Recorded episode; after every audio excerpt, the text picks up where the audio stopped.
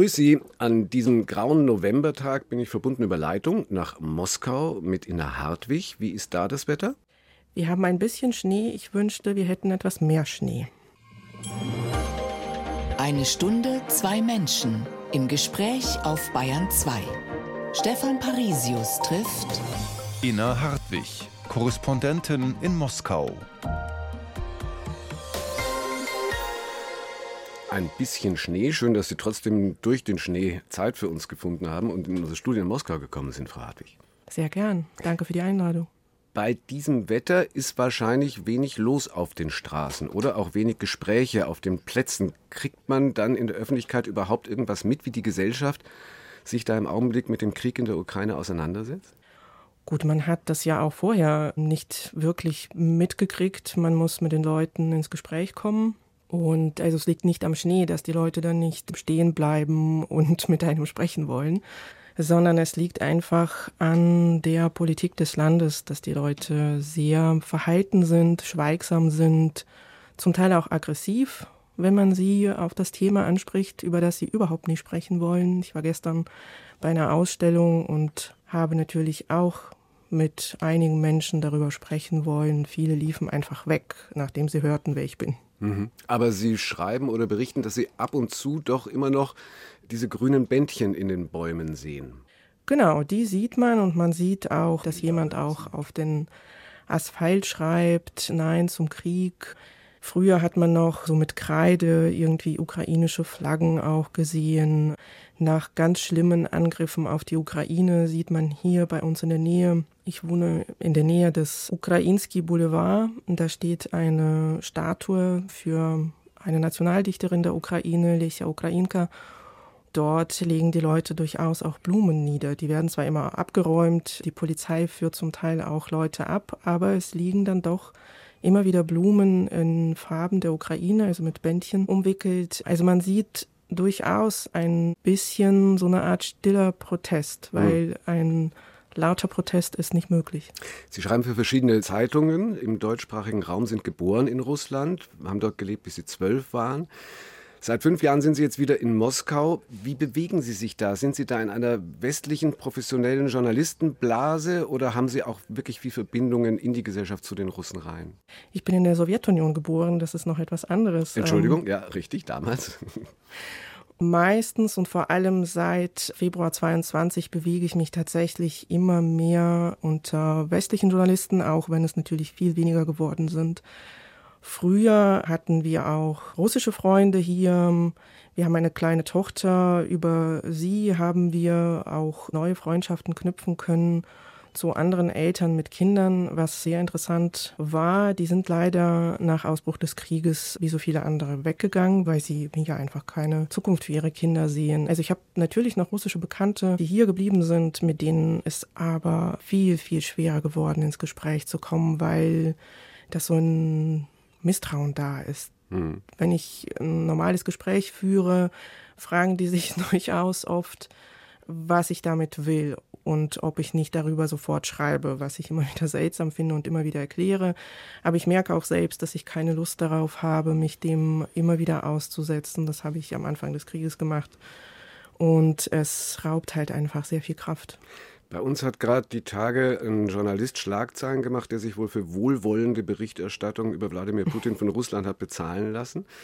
Ist Ihnen sowas auch schon mal angeboten worden? Nein. Und ich war durchaus verwundert, ja, über das laute Entsetzen in Deutschland über Herrn Seipels Annahme von sehr, sehr viel Geld. Also seine Berichterstattung hat mich immer schon verwundert und man muss dann auch tatsächlich schauen, wie kam es dazu, dass so viele Medien diesen Menschen als den Russland-Experten überhaupt wahrnahmen. Also wir müssen uns auch als Medien ein bisschen hinterfragen. Hm.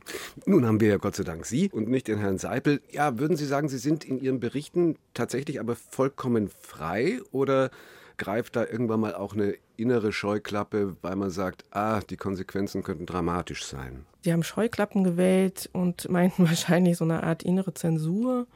Das würde ich nicht sagen. Es gibt allerdings Themen, von denen ich tatsächlich die Hände lasse. Es gab schon immer Themen, von denen ich die Hände gelassen habe, wenn es um Korruption in hohem Stil ging, wenn man da recherchieren wollte. hatte man mit Strukturen zu tun, die einem tatsächlich auch nach dem Leben hätten trachten können. Und mein Leben ist mir teuer. Jetzt sind es sehr harsche, repressive Gesetze, wo ich dann einfach gewisse Themen auslasse und denke, das können die Kollegen in Berlin, Stuttgart, Augsburg besser handeln als ich von hier aus. Hm, also speziell über das aktuelle Kriegsgeschehen tatsächlich in der Ukraine und so. Vor allem eben die Kampfhandlungen. Die Kampfhandlungen, genau. genau. Jetzt war es ja so, dass eigentlich bald nach Beginn des Angriffs der Westen ganz scharfe wirtschaftliche Sanktionen gegen Russland beschlossen hat. Was spüren die Russen heute im Alltag davon? Was spüren Sie im Alltag davon? Ich glaube, ich spüre mehr davon als die meisten Russen, muss ich sagen, weil viele Menschen in Russland haben gelernt, mit Schwierigkeiten umzugehen. Sie stellen sich enorm schnell auf Veränderungen ein. Das ist sehr beeindruckend irgendwo auch. Wir selbst oder ich selbst merke es vor allem bei Kaffee. Es gibt so Nespresso-Kapseln kaum zu kaufen. Mhm. Also sie kommen schon ins Land über Umwege und sind natürlich teurer. Und das ist bei vielen Produkten so. Also man kann durchaus vieles hier noch finden, aber sie kommen über Umwege ins Land, sie kosten viel, sie brauchen lange, bis sie kommen. Was man auch sehr gut sieht, wo sich das Land sehr umgestellt hat, ist auf den Straßen, in Moskau vor allem, aber auch in der Provinz.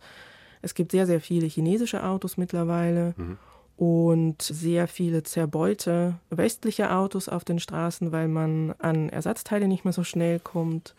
Und man sieht, also vor einem Jahr etwa, wenn man in irgendwelchen Shoppingcentern war, gab es so ganze Etagen, die dunkel waren. Die sind jetzt ganz hell, aber man findet dort Firmen, von denen man noch nie etwas gehört hat. Mhm. Und man weiß auch nicht so recht, was die verkaufen.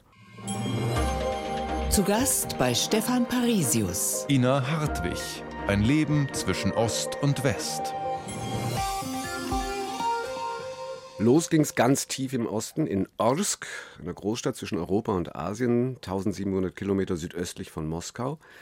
In was für eine Familie sind Sie da geboren worden? Wie haben Sie diese ersten zwölf Jahre in Erinnerung? Die habe ich eigentlich sehr schön in Erinnerung. Ich hatte eine tolle Kindheit mit sehr viel draußen sein, sehr viel mit Freunden spielen. Ich habe Leistungssport getrieben und war sehr, sehr zufrieden damit und habe davon geträumt, Weltmeisterin zu werden. Oh. Aber der Traum wurde mir leider genommen. Aber ich habe auch damals schon gemerkt, es gibt eine Welt irgendwo da draußen und die ist bunter. Ich liebe bis heute Milch und es gab sie nicht. Und das fand ich ganz grässlich, wenn man da stundenlang da steht und wenn man drankommt, gibt es keine mehr. Und ich fand es zum Teil auch unverständlich, dass gewisse Dinge vorgegeben sind von Erwachsenen und man sie nicht hinterfragen kann. Ich war Pionierin, wurde sehr früh dazu auserwählt quasi und musste das Heißtuch tragen, wollte das nicht immer und habe das mal zu Hause gelassen. Dann wurden sofort die Eltern in die Schule gerufen. Mhm. Das waren die ähm, 80er Jahre, als Sie dort eben groß geworden sind. Und die Familie Ihres Vaters war in Anführungszeichen deutsch. Was hat das für Sie im Alltag bedeutet? Dass mein Nachname sehr seltsam klang in den russischen Ohren und man das oft auch erklären musste, wer man ist. In den 80ern war das für die Russlanddeutschen nicht mehr allzu schwierig, quasi anders zu sein, aber man gehörte nicht so richtig dazu. Also es war klar, das sind die Deutschen. Ja, darauf wurde man nicht gerade reduziert, aber es war jedem klar, dass man nicht Russe ist. Und wir haben zuerst im Zentrum der Stadt gelebt. Da gab es fast nur Russen und da fiel ich nicht so sonderlich auf. Und als wir dann an den Rand der Stadt gezogen sind, weil meine Eltern nach der Geburt meines Bruders sich ein Haus organisiert haben, also man muss tatsächlich sagen organisiert, nicht gekauft, sondern Wohnungen getauscht und so weiter, da gab es sehr viele nicht russische Mitbürger. Und mhm. da fiel man doch auf. Wir hatten in der Klasse, glaube ich, vier oder fünf noch andere Russlanddeutsche. Das hatte ich in der Stadt nicht. Ich weiß, dass von Rumänien-Deutschen, dass die teilweise untereinander ja wirklich Deutsch als ganz normale erste Alltagssprache auch haben. Wie war das bei Ihnen? Wer hat wie weit zurück generationenmäßig noch Deutsch überhaupt gesprochen? Meine Großeltern sprachen das wohl. Ich habe das sehr selten gehört, ich glaube bis fast nie. Es wurde ihnen quasi ausgetrieben. Mein Vater zum Beispiel sprach das nicht mehr mhm. und wir zu Hause sprachen Russisch. Ich konnte als Kind nur Russisch sprechen. Und über Ihre Großmutter speziell und die Familie Frieda, nämlich haben Sie ja recherchiert für Ihr Buch Friedas Enkel. Einer der Enkel sind Sie. 30 Jahre gut ist es her. dass Sie mit Ihrer Familie dann Orsk verlassen haben, sind für die Recherchen zu Ihrem Buch wieder hingefahren. Wie haben Sie die Veränderung dieser Industriestadt wahrgenommen? Ich fand das sehr, sehr, sehr traurig. Ich hatte Orsk, natürlich war das eine graue Stadt und Orsk hat ganz viele Unternehmen. Und es gab bunten Schnee quasi im Winter, weil sie alles in die Luft geblasen haben, was da gemacht wurde. Aber für mich war das eine Stadt, die ähm, schön war. Und als ich dann zurückkam, vor allem, ich fuhr das erste Mal 2007 dorthin und später nochmal. Und es wurde mit jedem Jahr und auch jetzt wird es immer schlimmer, weil diese Stadt einfach stirbt. Und sich das anzugucken, ist sehr, sehr traurig. Und mit den Menschen sie, dort zu was, sprechen. Was heißt, sie stirbt? Also geht die Industrie weg oder wie muss man sich das vorstellen? Sie geht tatsächlich zugrunde. Die meisten Unternehmen sind pleite. Arbeit gibt es nur noch beim Staat, bei der Armee und in irgendwelchen Geschäften, also so Dienstleistungen. Es gibt zu wenig Jobs, die Leute ziehen weg, die Stadt wird kleiner. Es gibt eine schlechte Versorgungslage, also was die hm. Gesundheit angeht zum Beispiel. Und das ist sehr traurig. Jetzt sagen Sie, die Kindheit haben Sie als sehr glücklich in Erinnerung. Wie haben Sie das denn dann gefunden als Zwölfjährige, Anfang der 90er, als es dann dran ging, die Heimat zu verlassen und mit der Familie nach Deutschland zu übersiedeln? Ich fand das als Zwölfjährige etwas seltsam, muss ich sagen. Mir war natürlich immer bewusst, dass unsere Familie russlanddeutsch ist und mein Vater sprach eigentlich immer davon, dass man irgendwann mal zurückgeht in die Heimat. Und er erklärte aber nicht, was diese Heimat ist. Und es hieß bei uns auch zu Hause, die Sowjetunion ist nicht unsere Heimat. Und in der Schule habe ich die sowjetische Heimat natürlich besungen. Und für mich war das irgendwie einerseits interessant, wegzugehen, aber ich war tatsächlich, glaube ich, davon überzeugt, dass wir uns dann dieses Deutschland da mal angucken und dann wieder zurückgehen. Mhm. Obwohl mein Vater immer sagt, wir gehen zurück in die Heimat, also wir ziehen nach Deutschland, kommen aber nicht mehr zurück nach Russland. Hm, das war dann möglich, weil da eben Gorbatschow an der Macht war und da irgendwie so ein Fenster aufging offensichtlich. Wie waren denn dann die ersten Eindrücke von Deutschland? Praktisch ohne Sprache, ohne Freunde? Nicht schön natürlich. Man kommt dahin und fühlt sich regelrecht dumm. Man versteht zwar die Dinge, aber kann sich nicht äußern. Das fand ich vor allem in der Schule ganz schlimm und vor allem in Mathematik. Ich äh, mochte Mathe sehr und man musste Textaufgaben rechnen und ich verstand sie nicht. Und das fand ich äh, ziemlich bestürzend, muss ich sagen. Mhm. Und habe in dem Augenblick verstanden, dass Sprache eigentlich der Schlüssel ist und dass ich vieles dafür tun muss, diese Sprache zu lernen. Und ich habe auch einiges dafür getan. Ich habe Fernsehen geguckt, ich habe Blindenstraße geguckt, einfach, damit mir diese Worte irgendwie in die Ohren gehen. Der Bildungsauftrag, hab, da ist er wieder, ja. genau, und habe alle möglichen Bücher und Zeitschriften genommen und danach Worten geguckt mit so einem uralten Wörterbuch, das ganz viele Worte nicht hatte und und habe dann irgendwie gemerkt, okay, es bringt's und ich kann mit den Leuten sprechen. Jetzt ist es bei einer Zwölfjährigen, geht es wahrscheinlich noch vergleichsweise schnell, aber wie ging es Ihrem Vater, Ihrer Mutter, Ihrer Großmutter, die ja auch mit eben dieser Frieda, die ja auch mitgekommen ist? Meine Großmutter hatte es da relativ einfach. Sie die konnte ja noch einfach. Also das hat sie immer behalten im Kopf. Mhm. Also sie sprach so ein altertümlich gefärbtes Deutsch. Das war ganz interessant für uns Kinder. Aber sie hatte da nicht so viele Probleme. Sie fühlte sich auch relativ wohl da, weil sie endlich, endlich gut behandelt wurde von, von ihrer Umwelt. Mhm. Und für meinen Vater, weil er ja diese Überzeugung hatte, ich bin zurück in der Heimat, ich bin kein Migrant, ich bin jetzt da und der hat einiges dafür getan, er hat alle möglichen Jobs angenommen. Und der hatte ja als Kind, also wenn sich die Großeltern gestritten haben, wenn sie etwas von den Kindern zu verstecken hatten, haben sie mal Deutsch gesprochen und der hat das als Kind gehört. Das heißt, irgendeine Art Melodie hatte er im Kopf mhm. und der fand relativ schnell in die Sprache hinein. Der spricht bis heute mit Fehlern, aber er spricht. Für meine Mutter war das am schwersten. Sie mhm. ist äh, ethnische Russin und hat irgendwann mal zu Schulzeiten Deutsch gelernt, aber nicht so richtig. Sie konnte nicht in ihrem gelernten Beruf arbeiten und sie äh, tut sich eigentlich bis heute schwer auch mit der Sprache, obwohl sie spricht. Ich muss mich mal anstrengen, also wenn sie Deutsch spricht, hm. um ihr zu folgen, spreche weiterhin bis heute Russisch mit ihr und sie äh, ist beruflich auch nie wirklich angekommen in ja. Deutschland. Eins zu eins der Talk heute in Verbindung per Leitung nach Moskau zu Inna Hartwig, die Französisch, Russisch und Ethnologie studiert hat, auch in Nizza. Da wäre es jetzt angenehmer als in Moskau, oder? Ja, aber Moskau im Schnee mag ich sehr. Okay. Woher kam der Wunsch, in den Journalismus zu gehen? Der kam so nach und nach. Ich wollte eigentlich Kamerafrau werden, so mit 14. Und da ich in Deutschland in einem nordhessischen Dorf aufgewachsen bin, hätte ich dann in irgendeine Großstadt gehen sollen und mit 14 war ich eindeutig zu klein dafür, befanden meine Eltern, befanden aber auch die ganzen Firmen, wo ich gerne ein Praktikum gemacht hätte.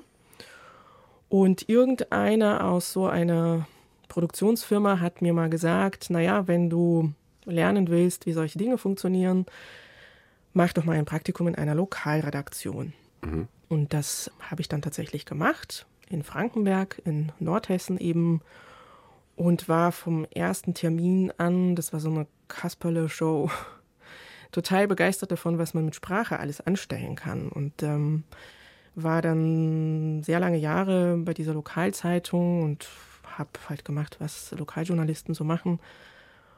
Und habe dann aber gedacht, naja, also Journalistin kann ich ja ähm, immer sein, mit egal, was ich sonst noch mache. Und habe dann Sprachen eben studiert, weil mir Sprachen immer sehr viel Spaß gemacht haben. Was hat Sie denn dann schon bald mit 30 wieder als Korrespondentin nach Russland zurückgezogen? Ich habe in meinem Volontariat eine Station bei einem Auslandskorrespondenten gemacht und fand die Arbeit dort sehr großartig, weil man sehr viel selbst bestimmen konnte, weil man das Gefühl hatte, ich kann da was erklären aus einem fremden Land oder vermeintlich fremden Land und dachte, das will ich machen. Und bei mir war die Frage, gehe ich in ein Land, also ich wollte die Sprache dieses Landes sprechen und das wäre Frankreich oder Russland gewesen. Mhm. Und Russland erschien mir spannender. Konnten Sie wahrscheinlich einfach auch besser erklären, ja, einfach aus eigener Anschauung und Erfahrung. Und dann in Russland vor Gericht den Mann kennengelernt, den Ehemann kennengelernt. Genau. Wobei man das erklären muss, er saß nicht auf der Anklagebank.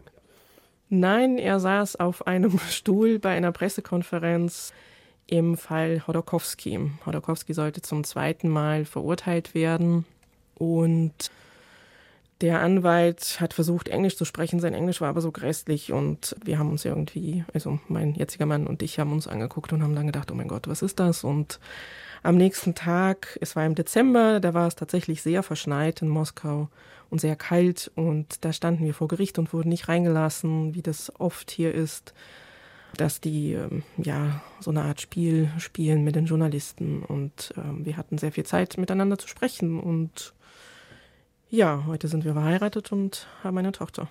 Wo ist die denn? Es gab ja da noch andere Stationen in, äh, in Peking, in Berlin. Wo ist die Tochter denn zur Welt gekommen? Sie ist in Berlin zur Welt gekommen und wir waren vor kurzem wieder in Berlin zu Besuch und sie war ganz froh, ihre Geburtsstadt kennenzulernen, weil sie sie als sehr kleines Kind verlassen hat und wenig damit verbinden konnte. Mhm.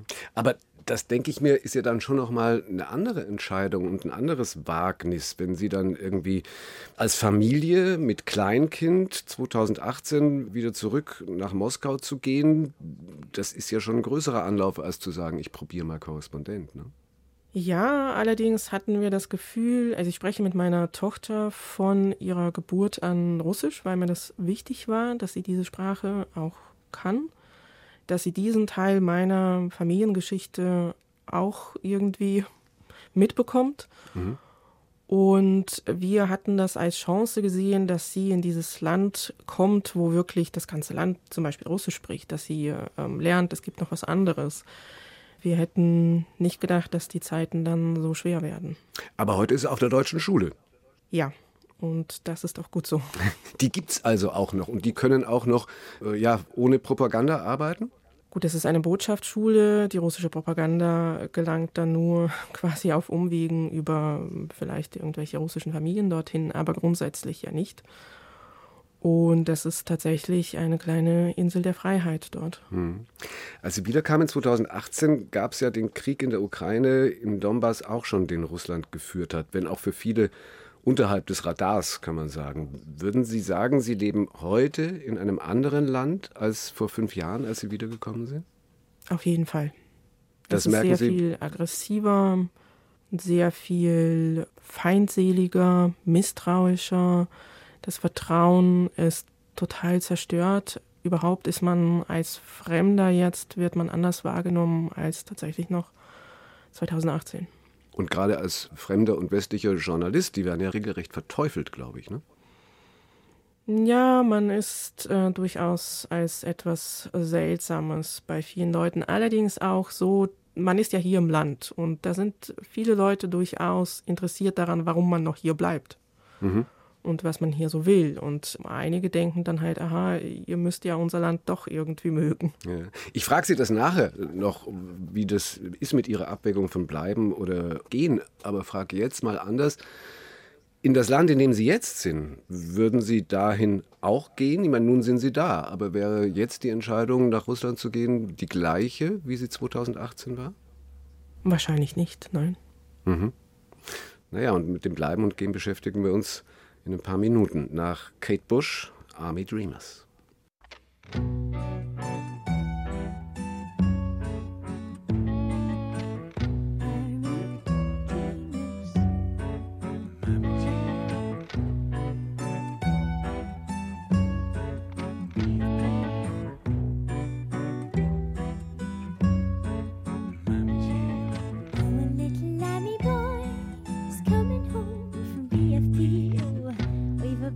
paper flowers to decorate to mommy's hero.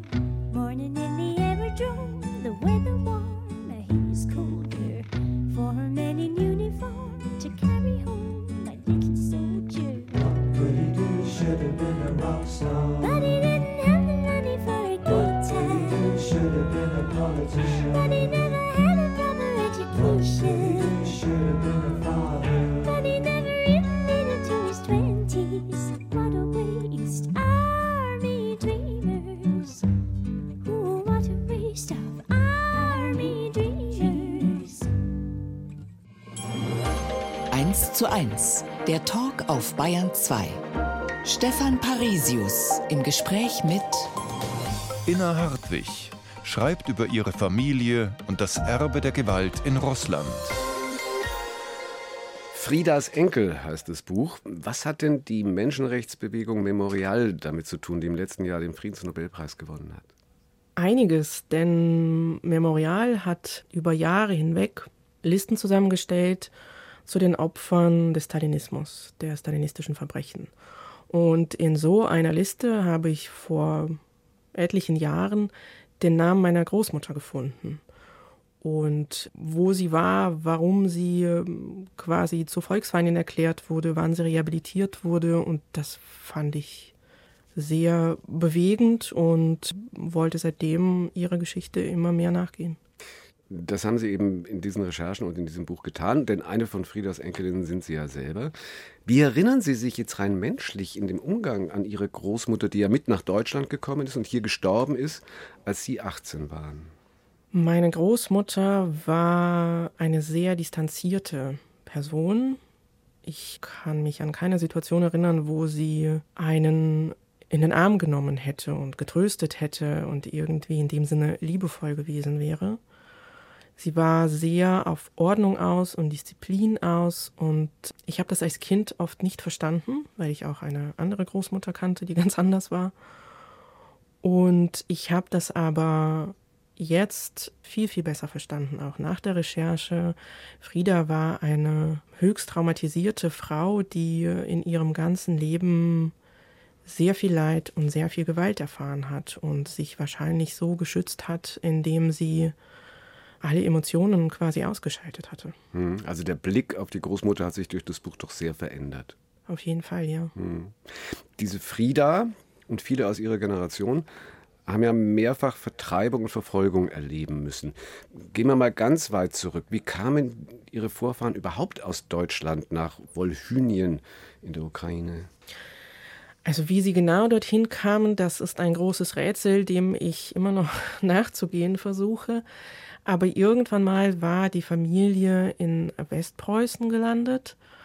Sie waren Bauern und sie sind dann nach Wolinien gezogen. Sie konnten dort Land pachten und konnten dort eben als Bauern arbeiten und Sie gehörten zu der Gruppe der Russlanddeutschen, die aber nicht Kolonisten waren. Also Kolonisten sind Menschen, die Zarin Katharina die Große nach Russland gerufen hatte. Richtig um, angeworben, mehr oder weniger, ne? Genau. Ja. Und ihnen so ganz viele Privilegien versprochen hatte. Also mhm. eben Land, kein Militärdienst, Steuerfreiheit. Und da sind gerade nach dem Dreißigjährigen Krieg sehr, sehr viele Deutsche eben nach Russland gezogen. Also sehr viele kamen dabei auch um, weil der Weg sehr beschwerlich war und die kamen dort an. Ganz viele in der Südukraine, ähm, an der Wolga, auch im Kaukasus. Und sie hatten dort nichts und mussten daraus quasi ihr Leben neu schaffen. Und haben das über Generationen gemacht und geführt. Und was ist dann im und nach dem Zweiten Weltkrieg passiert? Also mit meiner Familie war das so, dass sie im Teil Woliniens waren. Das ist so im Norden von Kiew, kann man sagen. Die wurden von den deutschen Truppen besetzt. Und da meine Großeltern eben sogenannte Volksdeutsche waren, bekamen sie einen volksdeutschen Ausweis und durften dort weiterhin arbeiten.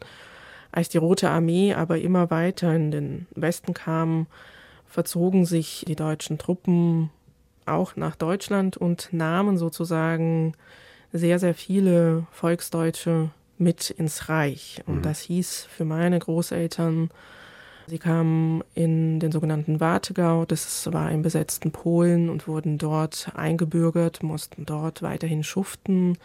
Und am Ende des Weltkrieges, weil sie ja sowjetische Bürger waren, wurden sie sozusagen repatriiert, so nennt man das, und sie wurden in ein Lager für Volksfeinde in den Norden Russlands gebracht. Dort ist auch mein Vater zur Welt gekommen, in so einem Lager. Also mehrfach umgesiedelt. Diese Lager hießen beschönigend Sondersiedlungen. Wie muss man sich die vorstellen? Das waren ja so kleine Dörfer, kann man sagen, in eher unwirtlichen Gebieten, also nicht nur im Norden Russlands, ähm, auch in Sibirien gab es welche, auch in Kasachstan. Also dort, wo es hart war zu leben. Meine Großeltern mussten dort in der Holzverarbeitung schuften. In diesem Dorf gab es nur solche Sondersiedler, also sie als Deutsche. Dann gab es viele Esten, viele Ukrainer. Die meisten von ihnen waren Ukrainer und durften sich da nicht wegbewegen. Die mussten zweimal die Woche zur sogenannten Kommandatur, mussten sich dort melden. Es gab Bewacher, und wenn man versucht hatte, da irgendwie wegzulaufen, es gab tatsächlich solche Fälle, kamen die Leute nicht weit, weil das mitten im Wald war, hm. wo es Wölfe und Bären gab und äh, keine Wege. Also ja, einfach Straflager, 24 Stunden am Tag und lange, lange Zeit. Sie waren ja jetzt bei den Recherchen auch noch mal dort für Ihr Buch. Äh, sagen, das Dorf ist jetzt aufgegeben. Wie sehen die Überreste da heute aus? Man sieht so kaputte Holzhütten. Es gab da so vier Straßen. Diese Straßen gibt es immer noch. Und ich fand es dort sogar so ganz idyllisch irgendwo. Ich war an einem Tag, der sonnig war. Das ist alles so zugewachsen dort.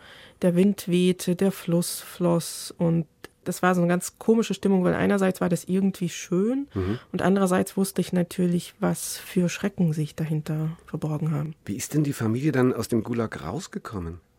Ähm, relativ spät, also ab 55, 53 ist Stalin gestorben und ab 55 durften sich äh, die sogenannten Sondersiedler wegbewegen eigentlich aus den äh, Lagern, wobei wegbewegen hieß, sie durften nur dorthin gehen, wo sie auch angenommen wurden, aber sie durften ihre Arbeitsstelle nicht verlassen. Das heißt, meine Großeltern konnten nicht wirklich weg, weil ohne Arbeit konnten sie ihre sehr große Familie ja überhaupt nicht versorgen. Sie gingen erst 72, als die ältesten Söhne meines Großvaters, meine Familie ist ja so eine Patchwork-Familie, Arbeit gefunden haben, eben im Osten des Landes und die Großeltern mit den jüngeren Kindern dann eben auch in den Osten gingen, nach Orsk, wo ich dann auch zur Welt gekommen bin, mhm.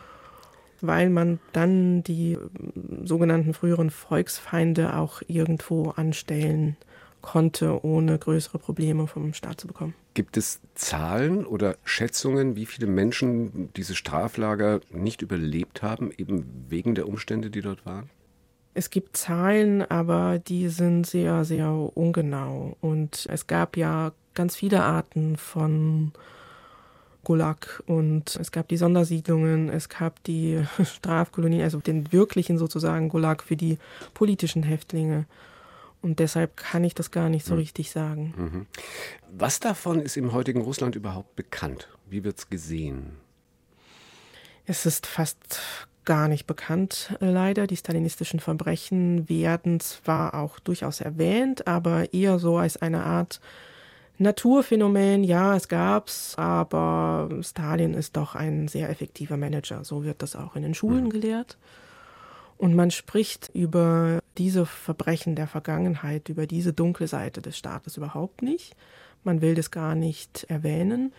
Allerdings gibt es auch tatsächlich Möglichkeiten, sich darüber zu informieren. In Moskau zum Beispiel gibt es ein Gulag-Museum, das ist staatlich, man kann dahin. Da werden zwar gewisse Dinge nicht sehr direkt erwähnt, also eben wer für die Verbrechen verantwortlich ist, aber wenn man ja ein bisschen was im Kopf hat, versteht man das natürlich. Mhm. Es gibt so gewisse Gedenkstätten, wo man hin kann und sich darüber informieren kann. Aber es ist sehr, sehr wenig und die meisten Leute wissen das nicht. Ich habe das auch gemerkt, als ich meine russischen Bekannten erzählt habe, dass ich an diesem Buch arbeite und sie waren so ganz verwundert, was das dann soll. Hm. Was hat Ihnen denn Ihre Großmutter oder Ihr Großvater über all das erzählt? Gar nichts. Also nicht nur die Großeltern, selbst mein Vater wusste relativ wenig. Es gab so Familienmythen, wo man dann gedacht hat, aha, da weiß man was. Also mein Vater zum Beispiel sagte auch erst in Sibirien geboren und das stimmt einfach nicht, weil er nicht in Sibirien mhm. geboren ist. Aber für ihn war halt dieses Sibirien, es war da immer kalt, sie hatten da nichts zu essen, sie hatten im Sommer keine Schuhe und für ihn war das quasi so eine Art, ja, Stichwort für etwas Furchtbares. Und ich musste tatsächlich so ganz viele Archivdokumente wälzen, um zu verstehen, wo waren die eigentlich, wie kamen sie dahin. Und habe dann auch immer wieder schon als Jugendliche versucht, mehr darüber zu erfahren und meine Verwandten sprachen sehr, sehr wenig darüber. Und jetzt für das Buch habe ich meiner Tante und meinem Vater auch gesagt, ich spreche mit euch als Journalistin. Und ich war sehr verwundert, wie viele Fragen sie dann doch beantworten konnten. Zu Gast bei Stefan Parisius. Ina Hartwig. Lebensziel zehn Sprachen. Ganz schön ehrgeizig. Wie weit sind Sie mit dem Plan?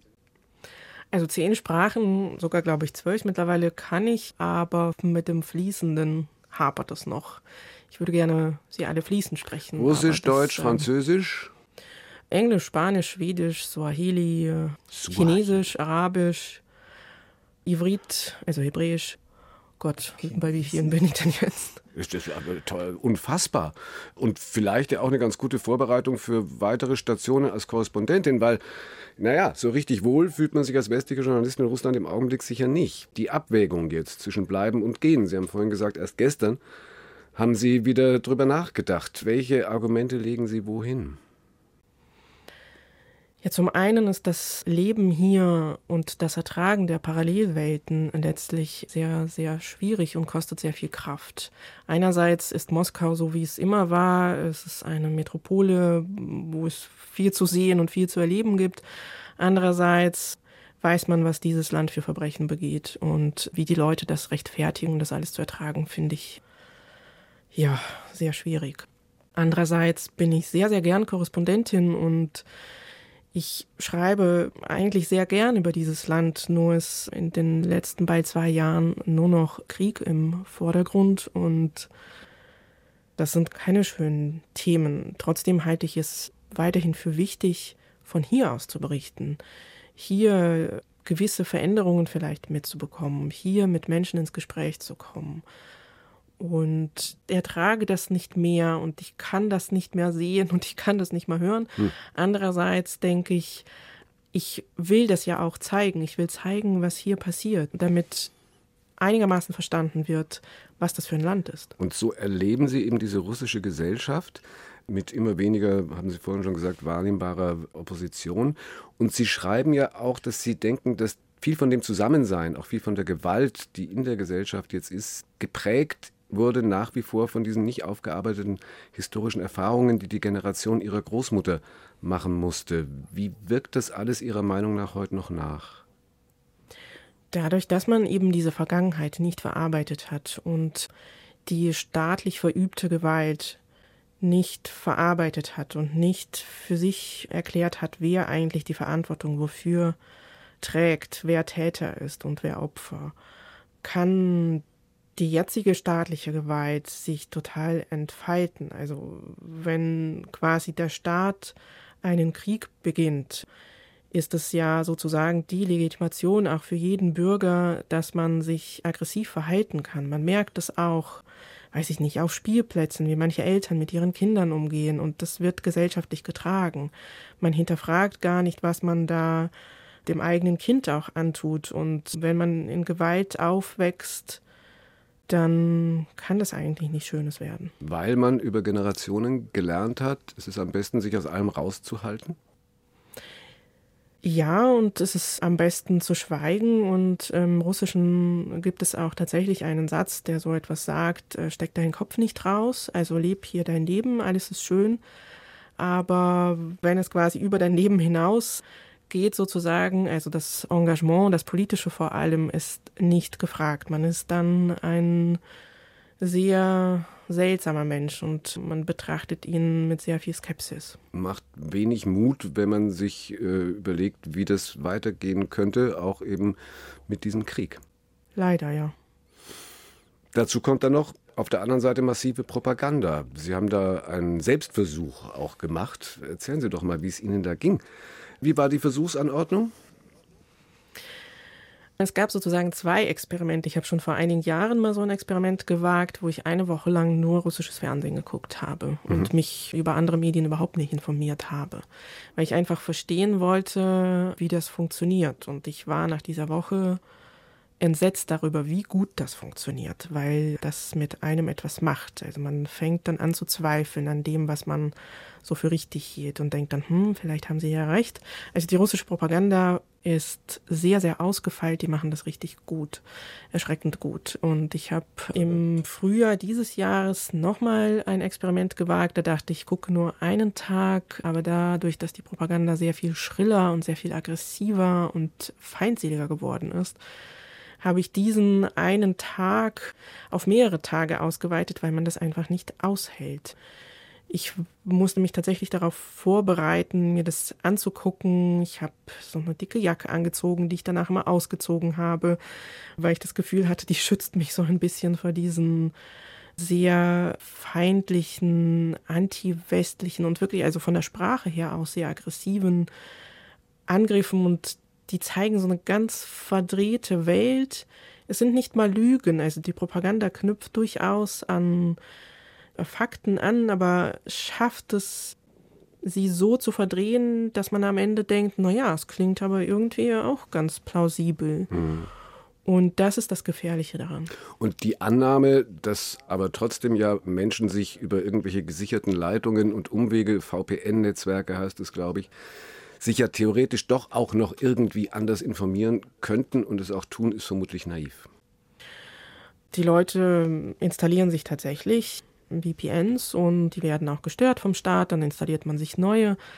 Aber es ist natürlich eine Minderheit, die das macht, um sich auch zu informieren. Ich glaube, der Staat hat den meisten Menschen hier über viele Jahrzehnte hinweg eingeredet, dass man kein Subjekt ist. Also man ist quasi ein Nichts und man sollte sich um sein eigenes Leben kümmern und um seinen eigenen Vorgarten. Alles andere ist nicht ihres. Und die Menschen haben tatsächlich auch das Gefühl, dass von einem selbst nichts abhängt. Mhm. Deshalb gestaltet man halt sein Leben und bezahlt seine Hypothek und macht vielleicht noch Urlaub, wobei das mit dem Urlaub auch schwieriger geworden ist.